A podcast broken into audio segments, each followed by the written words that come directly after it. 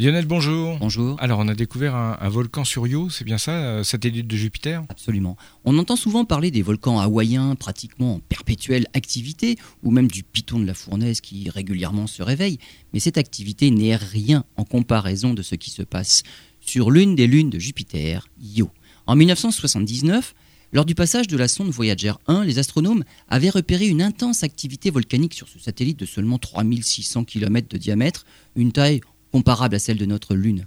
À l'époque, une ingénieure de navigation de la sonde Voyager avait remarqué quelque chose sur les images qu'elle a alors traitées pour découvrir un panache volcanique qui s'élevait à 300 km de hauteur.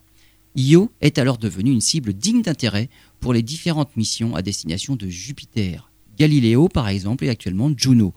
En 1999, il y a eu une éruption fissurale de 25 km de long avec des fontaines de lave qui s'élevaient à quelques kilomètres de hauteur.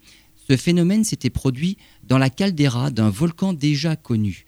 Récemment, la NASA vient de repérer une nouvelle source de chaleur sur les images de la sonde Juno prise à une distance de 470 000 km. Une source de chaleur située à 300 km de la région volcanique connue la plus proche, ce qui fait dire aux scientifiques qu'il s'agit d'un nouveau volcan.